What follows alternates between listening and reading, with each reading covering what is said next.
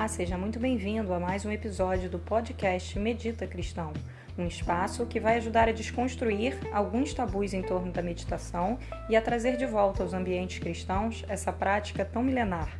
No episódio de hoje, nós vamos falar sobre a autocompaixão e como ela pode nos ajudar na nossa prática diária.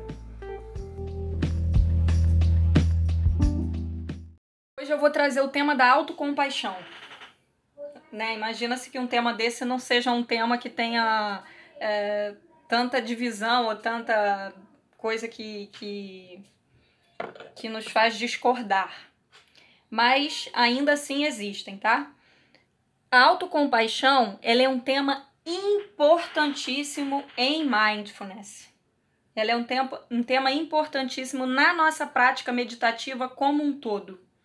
E antes de entrar na, nas inteligências do coração, que eu acho que fica para os nossos próximos encontros, a gente precisa falar de autocompaixão, entendendo que não é possível falar de um próximo tema, né, que seria a compaixão e as outras inteligências, sem falar de autocompaixão.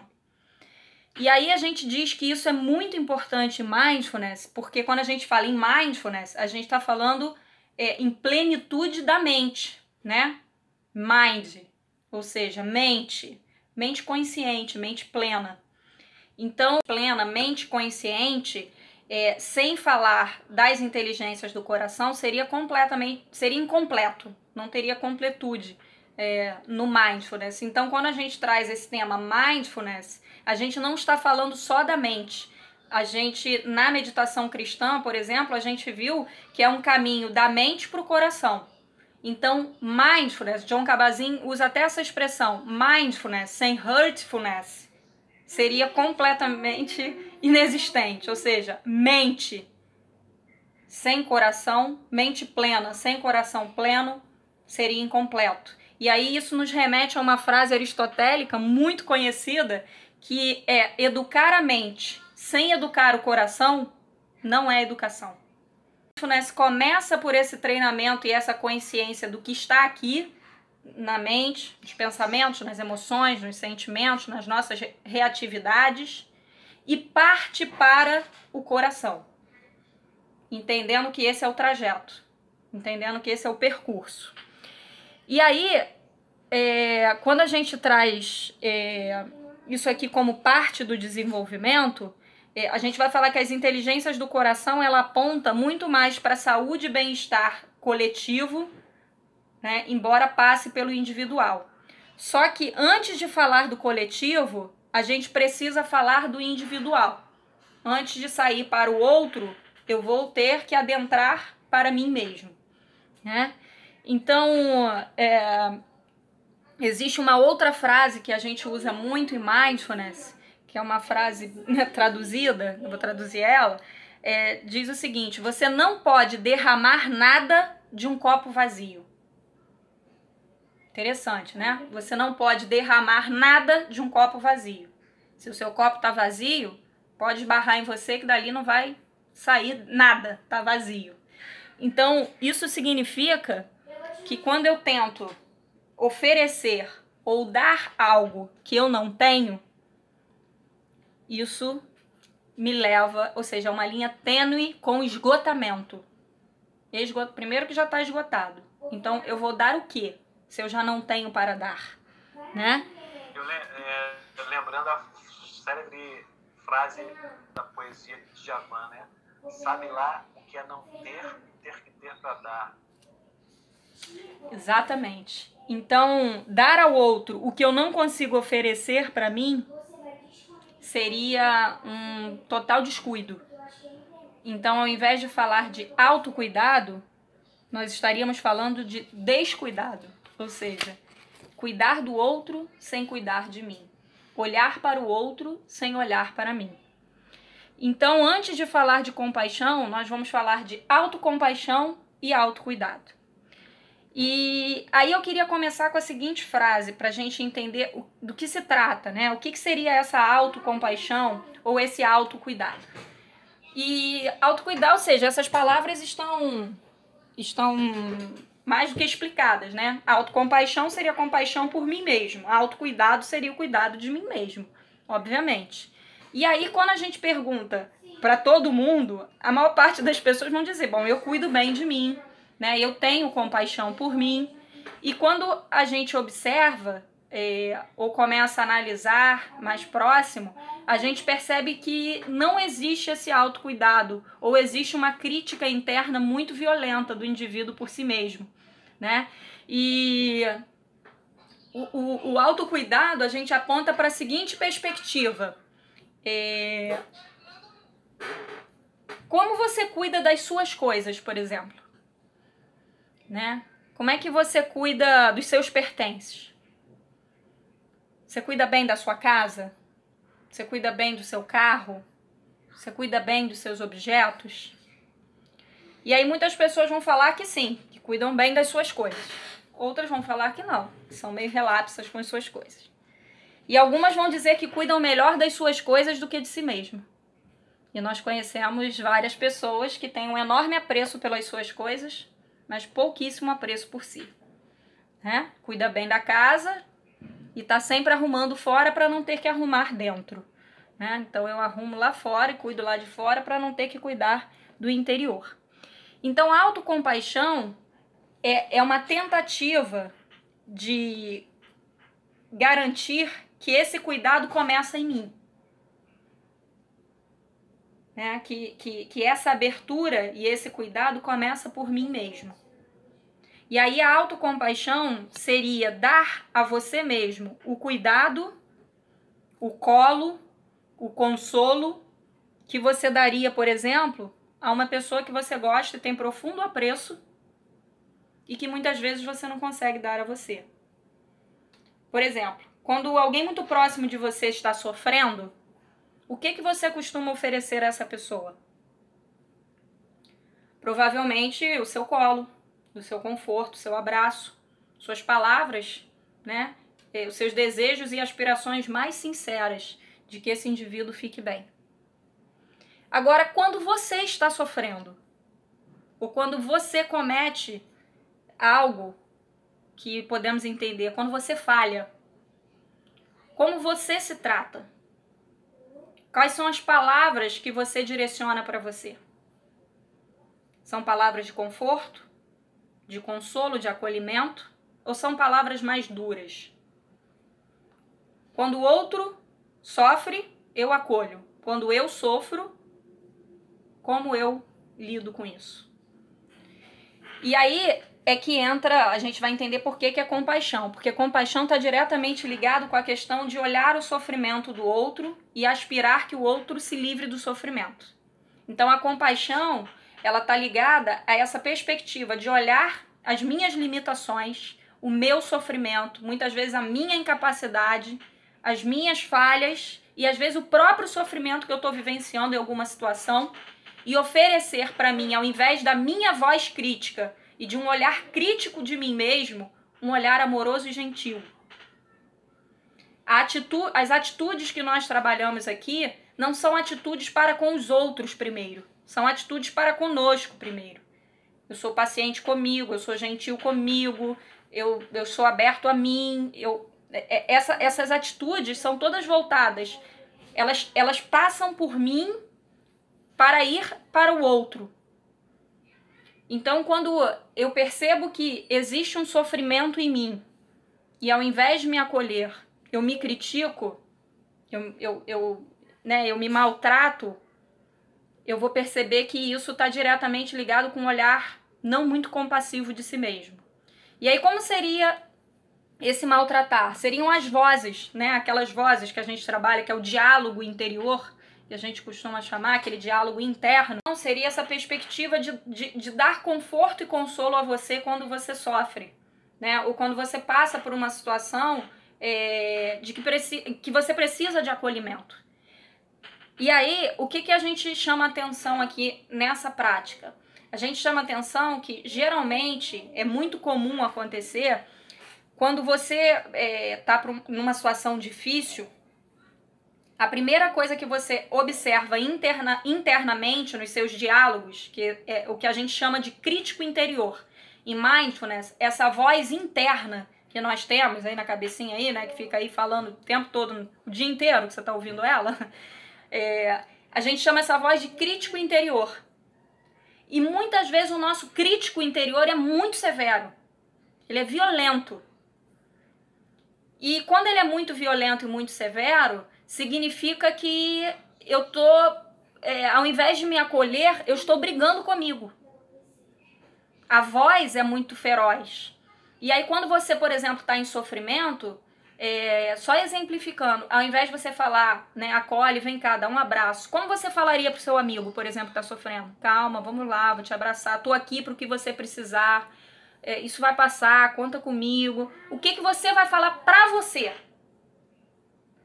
Isso é culpa sua. Você nasceu para ser triste mesmo, você é um infeliz, você não presta para nada. Você, você é um burro, você é um ignorante, você é eu não sei se vocês já tiveram contato com essa voz, mas eu acho que todo mundo tem. Essa voz de que a minha voz interna é mais crítica comigo do que com o outro, geralmente. Né? Ela é dura comigo. Só que essa dureza que você leva para você, geralmente não é a dureza que você leva para os outros. Às vezes, essa dureza que você leva com você ela é muito típica com pessoas muito próximas, por exemplo, com o filho. Às vezes você é duro com o filho como você é duro com você. Que você quer corrigir. Mas geralmente você não é tão duro, por exemplo, com um amigo. Com alguém assim bem próximo que você quer que se livre do sofrimento. Então, esse crítico interior que a gente chama, ele ele aponta severamente pra gente. E o mindfulness, ele vai nos conduzir à observação dessa voz. E a gente vai tentar reduzir o tom dessa voz. É isso, isso seria autocompaixão.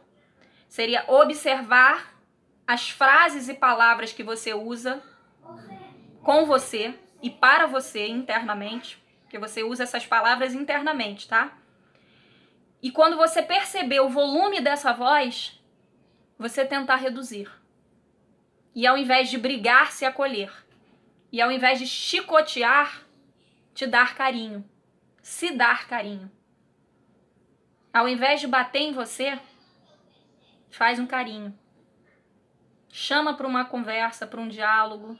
Se acolhe, se abraça e pergunta o que está faltando. O que, que você está precisando. Isso é de você para você, tá? Isso é dar a você o amor necessário, o cuidado e o carinho necessário para que você esteja bem. Porque estando bem, você pode ajudar os outros também. Porque eu só posso ser compassivo com o outro quando eu entendo o que é compaixão comigo. Porque eu não posso dar ao outro aquilo que eu não dou a mim.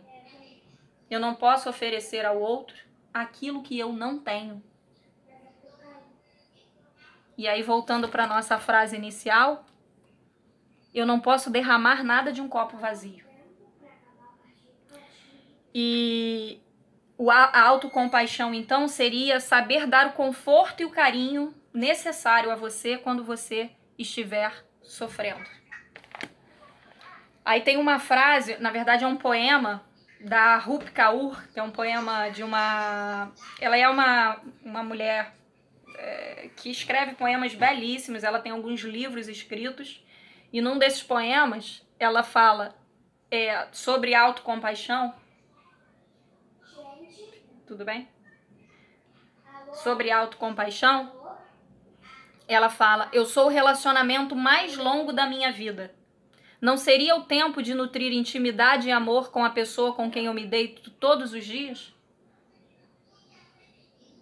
Eu sou o relacionamento mais longo da minha vida, né? E então, quando a gente fala de autocompaixão, entendendo que não adianta cuidar das coisas se eu não cuido de mim. Não adianta cuidar da casa, do carro, né, dos bens, e dos objetos se eu não consigo ter um olhar carinhoso. Isso é muito comum, a gente vê pessoas é, dando a vida pelos outros, mas não dá a vida por si mesmo.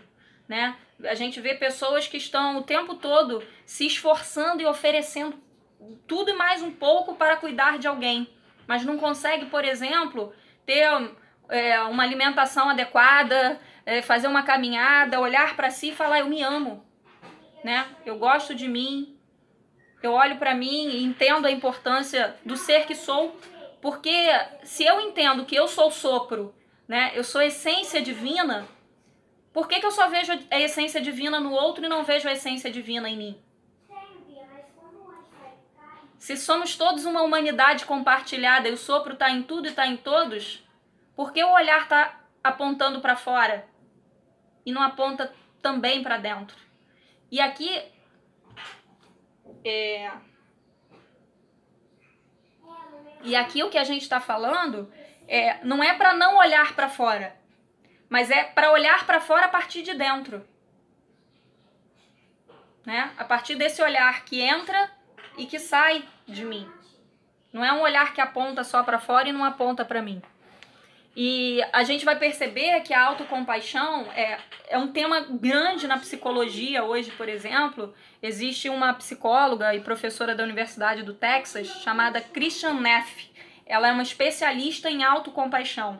Ela desenvolve pesquisas sobre esse tema. Então ela tem muita coisa escrita sobre o tema da autocompaixão. E, e ela fala o seguinte, e, e aí ela vai desmistificar a diferença de autocompaixão para autopiedade, para narcisismo, né, para egoísmo, para autoestima, porque fica tudo confuso, né? A gente acha que é tudo mesma coisa, coloca tudo no mesmo bolo, mas são coisas completamente diferentes. Autocompaixão não tem nada a ver com autopiedade, com narcisismo, com egoísmo, não tem nada a ver com isso.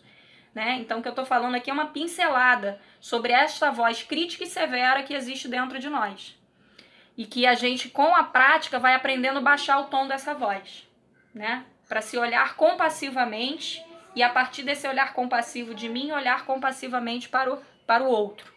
E aí, a Christian Neff tem uma, uma frase que ela cita no livro dela, que é interessantíssima e que aponta muito para o modelo de vida que a gente tem é, hoje em dia na nossa sociedade. Ela fala o seguinte: nós devemos ser inteligentes, magros, bem vestidos, interessantes, bem-sucedidos, sexys, ah, e ainda por cima espiritualizados. E não importa o quão, o quão bem fizermos essas coisas, parece que outra pessoa sempre fará melhor que nós. O resultado dessa linha de pensamento é claro. Milhões de pessoas precisam tomar remédios todos os dias para conseguir lidar com a vida diária. Com a insegurança, com a ansiedade, depressão, são inacreditavelmente comuns na nossa sociedade. E muito disso é devido ao auto-julgamento. Eu nunca sou bom o suficiente. Eu nunca tenho o suficiente. Eu nunca sou inteligente o suficiente, nem bonito o suficiente. E aí eu preciso de mais, de mais, de mais, porque se eu não sou bom o suficiente, eu preciso correr atrás do prejuízo. Só que eu nunca vou ser bom o suficiente, porque sempre vai ter alguém melhor na minha frente para quem eu possa me comparar. E aí eu entro num total esgotamento, porque eu não entendo que cada um é um ser único. Lindo, maravilhoso, belo, criação, né? E aí eu vou sempre correndo atrás de algo que é uma pura ilusão. Por conta do meu auto-julgamento, da minha autocrítica. E aí eu tô sempre me comparando com alguém, com algum outro que é melhor do que eu. Isso, na verdade, é uma tentativa, ou na verdade é um olhar não muito cuidadoso de si, e não muito compassivo de si, e não muito amoroso de si, porque a autocompaixão é se aceitar exatamente como você é, com suas dores e delícias, com suas qualidades e fragilidades, com perfeições e imperfeições, entendendo que isso é uma humanidade compartilhada. Todos têm. Porque o que a gente vê pelas redes é só a perfeição. A imperfeição a gente esconde. Mas internamente a gente conhece cada uma delas. Né? Então, a autocompaixão, para mim, é uma virtude muito, muito é, coerente com a nossa tradição cristã. E para mim, ela é uma máxima cristã, porque nós somos atravessados pelo mandamento cristão de amar ao próximo como a si mesmo, ou amar ao próximo acima de si mesmo. Se entendemos bem, o mandamento é amar ao próximo como a si mesmo, não acima de si mesmo. E se essa é uma máxima cristã, já vinham nos ensinando sobre autocompaixão. A gente só não tinha entendido. Né? E aqui é onde eu entro com muito cuidado. Porque alguns vão falar, se eu fico muito compassivo de mim, né? Eu não me torno um ser egoísta, que eu só olho para o meu próprio umbigo e eu não vejo nada além de mim, me torno um narcísico, alguém com um ego lá nas alturas? Não, a gente não está falando disso. Dar carinho e cuidado a você não é elevar o seu ego. Ou não deveria ser. Muito menos se tornar um egoísta. Porque quando eu entendo o meu sofrimento e acolho ele, eu consigo acolher muito melhor o sofrimento alheio, porque eu entendo o sofrimento do outro. Quando eu entendo o meu sofrimento, eu entendo o sofrimento do outro. E aí a aspiração é mais sincera, ela parte de um lugar mais profundo, né? E, e o outro cuidado que a gente tem que ter aqui é que algumas pessoas acham que se eu fico muito compassivo comigo, eu perco aquela sensação né, da autocrítica que alguns vão dizer que é necessária para me manter é, em retidão. Isso é bem complicado também, né? Porque, ou seja, eu preciso de uma régua muito forte para mim para manter a perfeição. E aí, isso aqui é complexo, tá, gente? Isso é um tema complexo, porque na verdade, essa régua que me aponta para dentro geralmente aponta para fora também, tá? E o cuidado que a gente precisa ter aqui, que autocompaixão não tem a ver com isso. Eu não me torno alguém assim, ah, então agora eu posso errar, porque depois é só ter cuidado né, comigo, amor. Não, não é disso que se trata. A gente está falando aqui é que falhas, imperfeições, fraquezas e fragilidades nós teremos a vida inteira, por mais espirituais que a gente possa ser ou pareça ser. O problema é que a gente precisa acolher a nossa fragilidade, a nossa imperfeição, olhar para isso com humanidade e seguir. Porque só quando eu olho com humanidade para isso, eu posso avançar e crescer.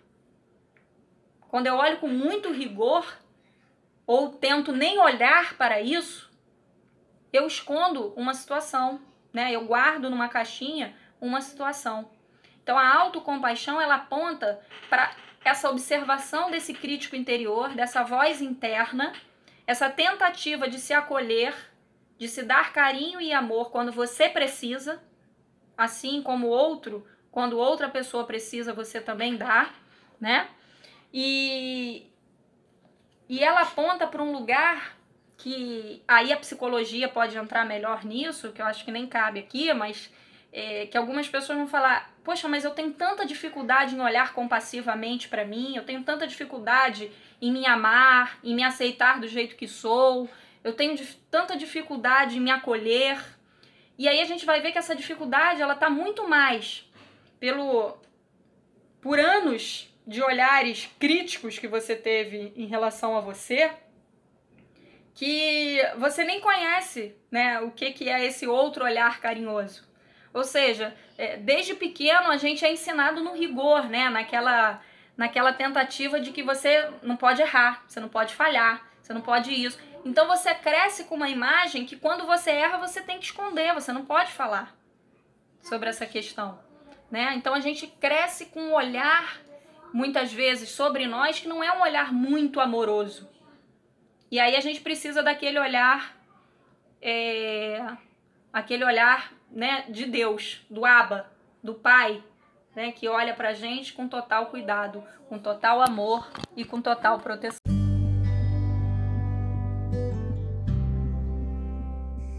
Nós chegamos ao final dessa introdução e eu te convido agora a fazer uma prática de autocuidado e autocompaixão. Vamos lá?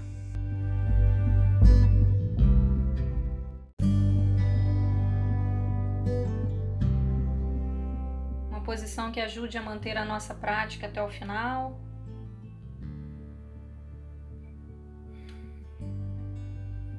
Inspirando e expirando com consciência na respiração.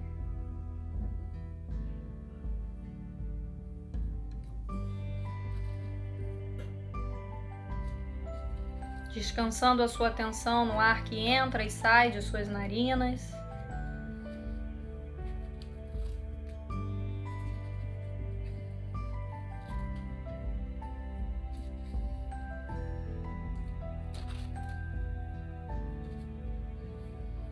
Percebendo todas as vezes que a sua atenção se distrair da sua prática.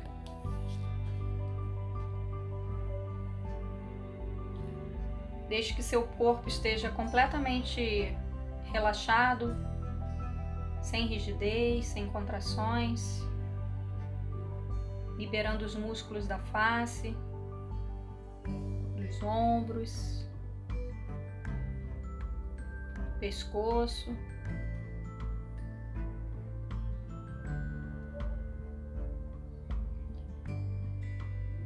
E você vai trazer a seguinte pergunta para você agora: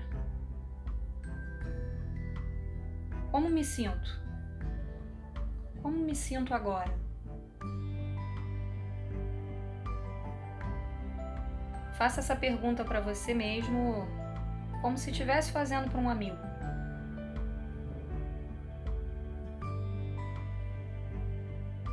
Esteja atento para ouvir a resposta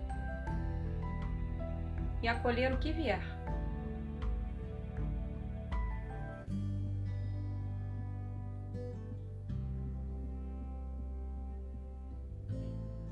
Esteja agora apenas com você, com a sua presença, deixando que a voz interior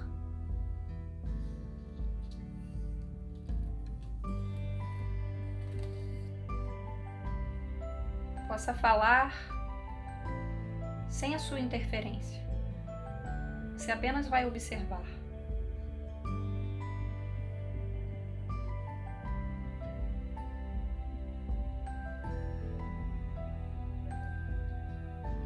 E depois de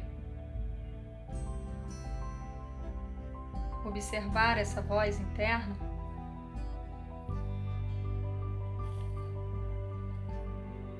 Você vai trazer agora à sua mente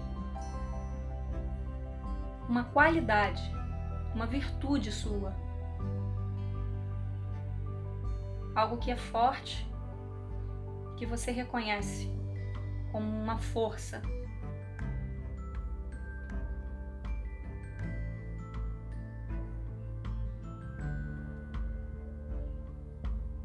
E deixe que essa virtude, essa qualidade,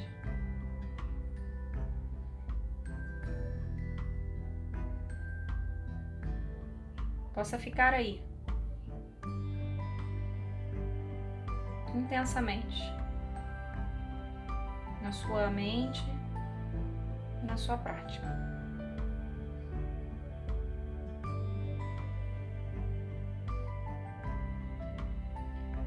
E se por algum momento você perceber que a sua mente te impulsionou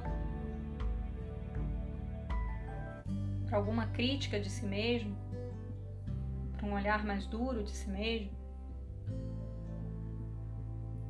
Você vai observar e vai retornar a sua atenção para essa qualidade, para a sua força.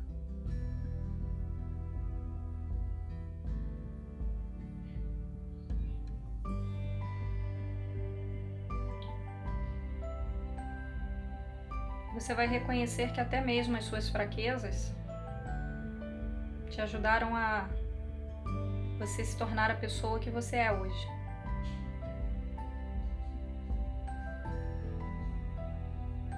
E hoje você pode se acolher Você pode se dar o carinho e o amor necessário. Porque você é o relacionamento mais importante da sua vida.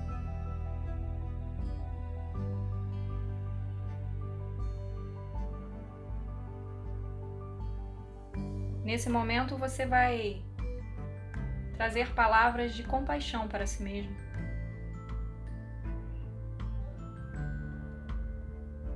Que eu esteja bem, que eu esteja em paz, que eu esteja seguro,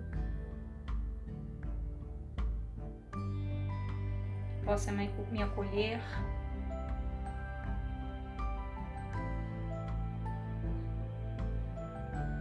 E ofereça a você toda palavra de acolhimento e amor que você ofereceria para quem você ama profundamente, para alguém que seja muito importante para você.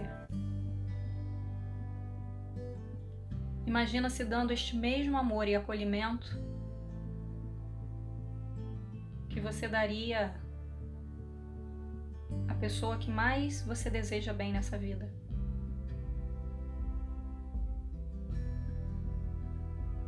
Nesse momento, eu vou te convidar a numa postura de acolhimento, fazer um alto abraço. Você vai colocar as suas mãos sobre os seus ombros, cruzando os seus braços, como se estivesse se abraçando e se acolhendo.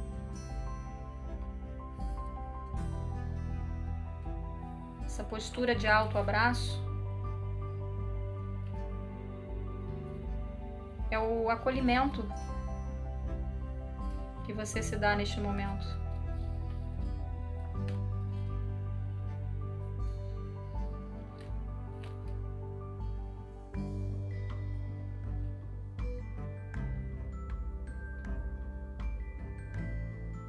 Nosso cérebro não distingue se o carinho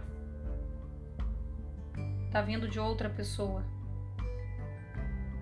ou de nós mesmos. Por isso, se permita se tocar com carinho, com compaixão. Todo carinho é válido e o seu carinho por você também é.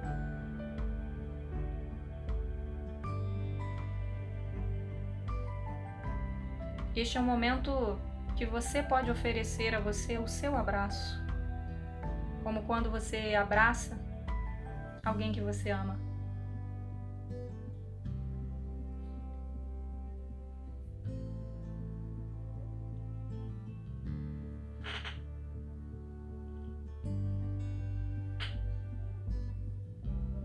Se permita sentir o toque das suas mãos em você.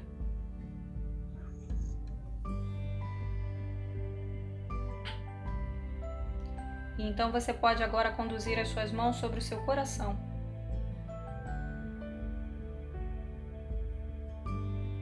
Com as mãos sobre o seu coração, ofereça, ofereça frases de gentileza e compaixão por você.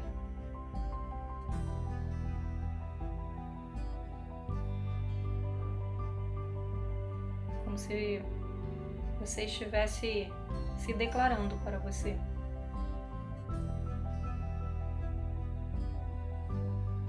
Então,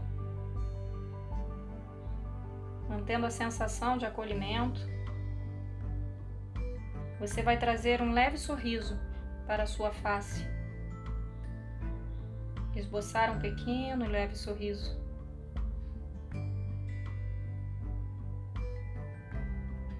Deixando que os efeitos desse sorriso possa ser sentido em todo o seu corpo.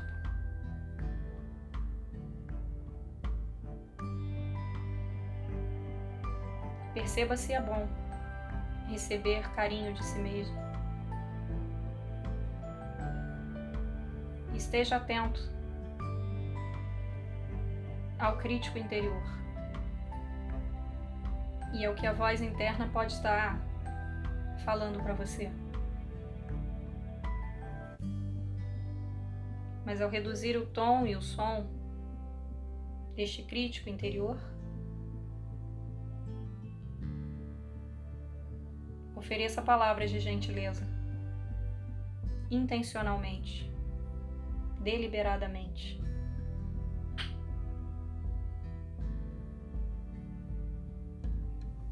E deixe que o sorriso esteja no seu rosto. Mesmo que você não tenha muitos motivos para sorrir, sorria para você. Sorria para a vida. E se deixe ser tomado por este sorriso.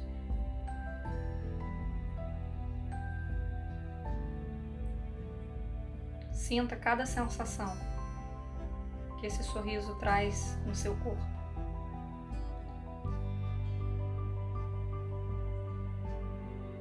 Existe uma frase do Tinat que diz que às vezes a sua alegria é a fonte do seu sorriso. Mas às vezes o seu sorriso pode ser a fonte de sua alegria. Se permita sorrir. Para você e para o ser que você é. E para a pessoa que você se tornou.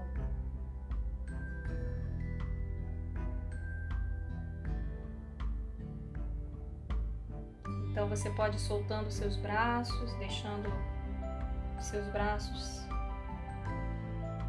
apoiar lentamente sobre o seu colo.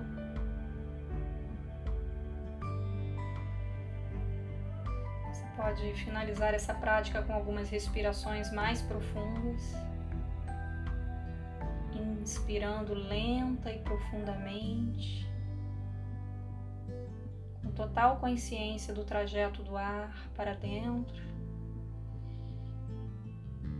expelindo todo o ar dos seus pulmões, bem lentamente. Mais uma respiração profunda.